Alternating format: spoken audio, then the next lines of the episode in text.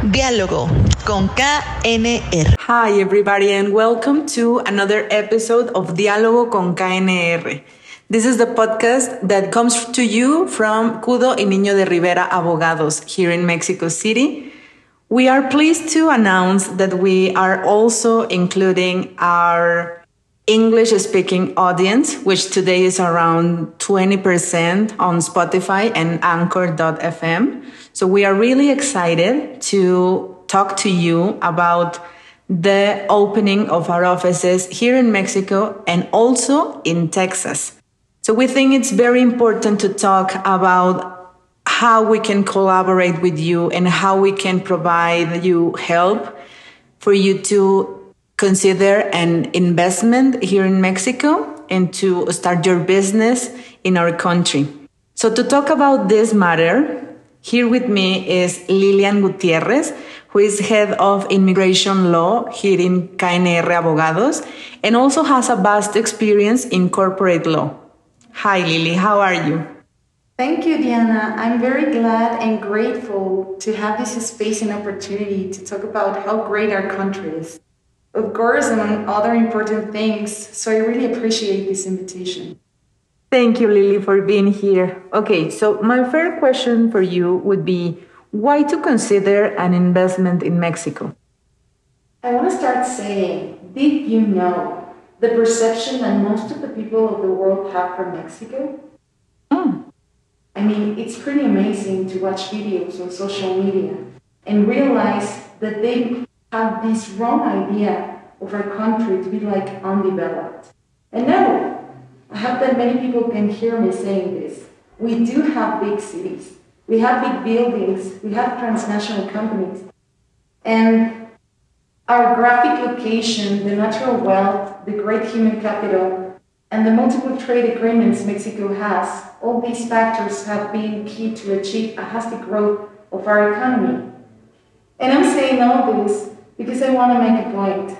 Mexico is the 16th economy worldwide on 2022. And how difficult it is to start a business here in Mexico? Well, the incorporation of a company in Mexico is not as complex as you might think.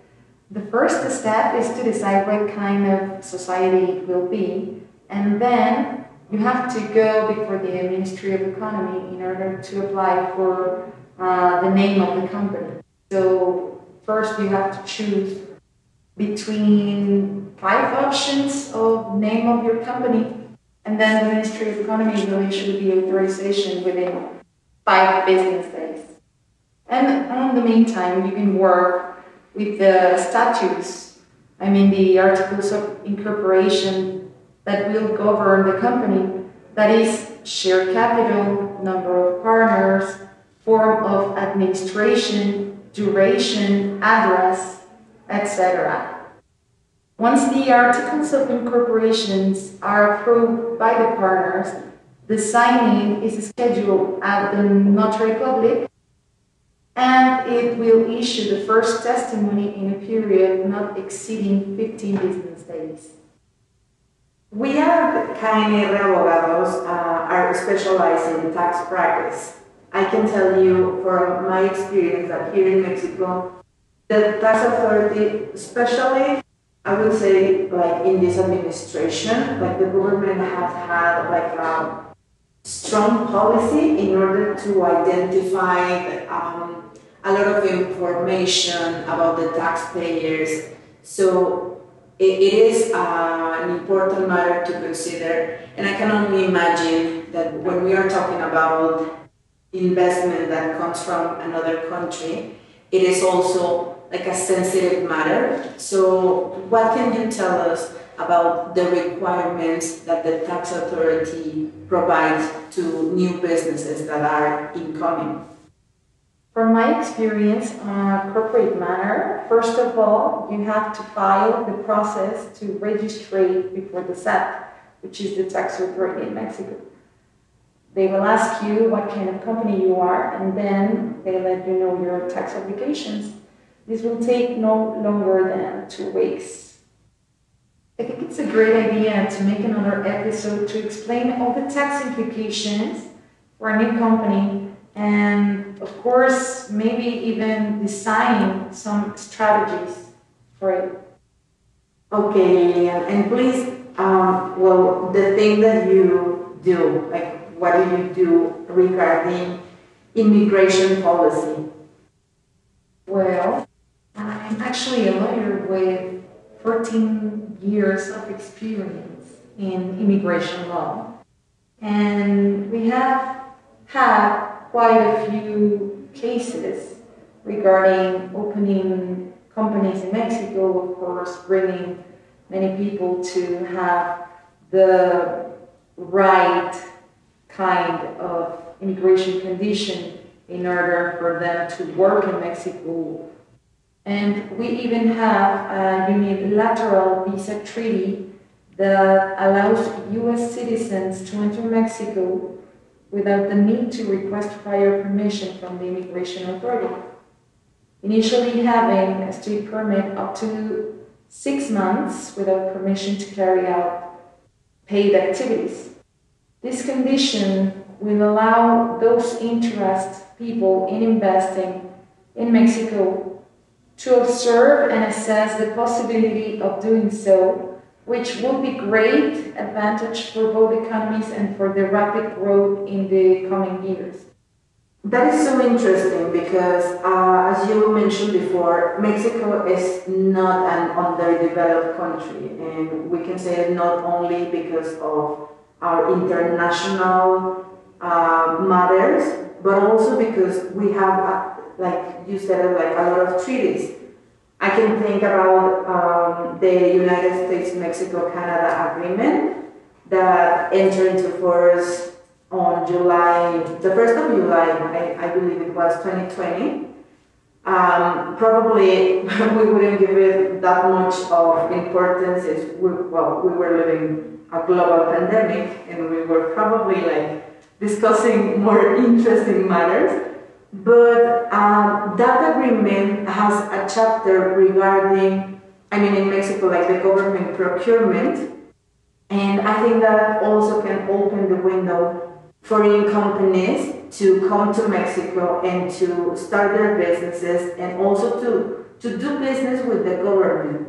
That chapter 13 I am talking about, it has um, all of the rules and all of the purposes so the companies can build, operate, transfer contracts in public works, like for a concession contract, which is uh, this agreement that has they proposed to provide for the government in matters of construction, physical infrastructure, buildings, facilities, like as a supplier. So I think that would be also an important area that companies in USA can also explore. And we also have, you know, like all of this commercial goods and services.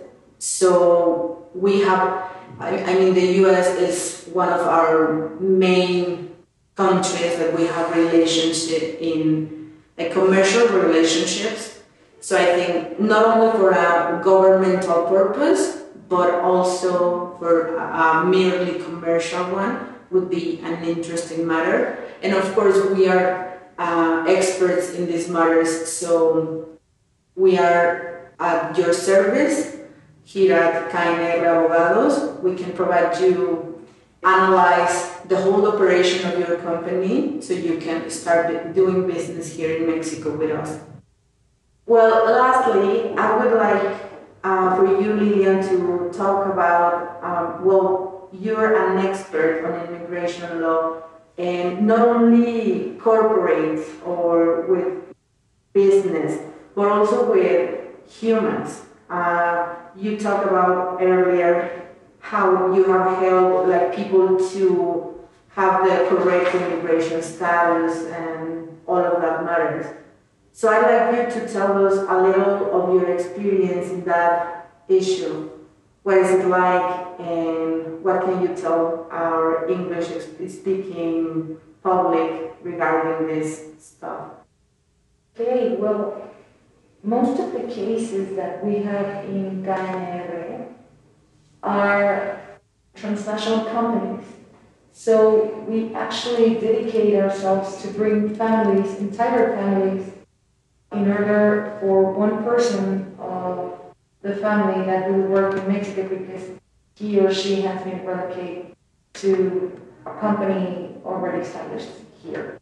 So what happens a lot is that one person of the family that does not have an employment in Mexico, she or he likes to work, but not only work for a company, like she he wants to create her own company. And we have many cases in which we have participated with them and we actually help them create their own companies. We have successfully helped them to create the Mexican dream.